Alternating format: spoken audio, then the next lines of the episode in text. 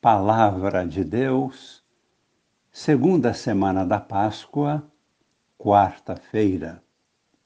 Amigos e irmãos, participantes da vida nova em Cristo, com Maria em oração.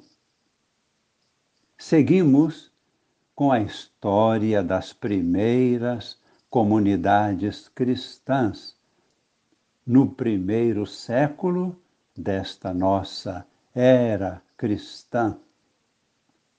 Uma história entrelaçada e tecida com a luz da presença de Cristo ressuscitado, segundo, com o vigor da fé, vivida pelas primeiras testemunhas da ressurreição do Senhor. Terceiro, o anúncio da fé apresentado corajosamente pelos apóstolos e muitos discípulos de Jesus. Quarto, a perseguição religiosa e a coragem daqueles que haviam recebido a unção do Espírito Santo. Quinto, os prodígios e milagres realizados por Deus para confirmar o anúncio do Evangelho. Sexto, as conversões numerosas mediante o anúncio da palavra de Deus.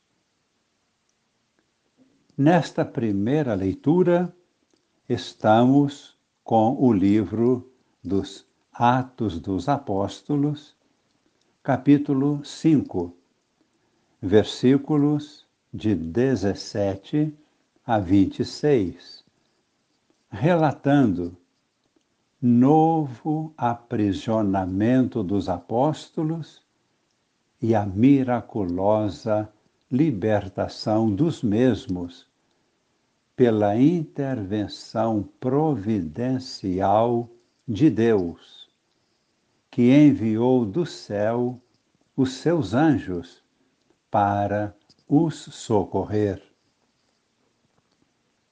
Vamos ouvir a descrição minuciosa de alguns desses acontecimentos. Naqueles dias, levantaram-se o sumo sacerdote e todos os do seu partido, isto é, o partido dos saduceus, cheios de raiva, e mandaram prender os apóstolos e lançá-los na cadeia pública. Porém, durante a noite, o anjo do Senhor abriu as portas da prisão e os fez sair, dizendo: E de falar ao povo no templo sobre tudo o que se refere a este modo de viver. Eles obedeceram e, ao amanhecer, entraram no templo e começaram a ensinar. O sumo sacerdote chegou com os seus partidários e convocou o sinédrio e o conselho formado pelas pessoas importantes do povo de Israel. Então mandaram buscar os apóstolos na prisão. Mas, ao chegarem à prisão, os servos não encontraram a ninguém e voltaram dizendo: Encontramos a prisão fechada com toda a segurança. E os guardas estavam a postos na frente da porta. Mas, quando abrimos a porta, não encontramos ninguém lá dentro. Ao ouvirem esta notícia, o chefe da guarda do templo e os sumos sacerdotes não sabiam o que pensar e perguntavam-se o que poderia ter acontecido. Chegou alguém que lhes disse: Os homens que vós colocastes na prisão estão no templo, ensinando o povo. Então o chefe da guarda do templo saiu com os guardas e trouxe os apóstolos, mas sem violência, porque eles tinham medo que o povo os atacasse com pedras.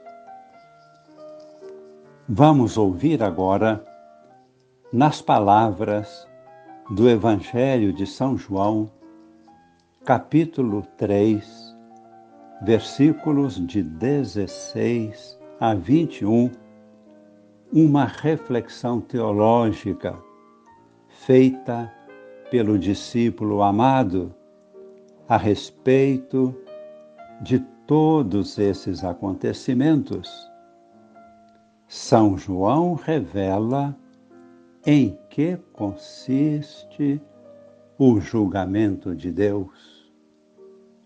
Assim ele afirma: Deus amou tanto o mundo que deu o seu Filho unigênito para que não morra todo aquele que nele crer. Quem nele crê não é condenado, mas quem não crê já está condenado, porque não acreditou no nome do Filho unigênito.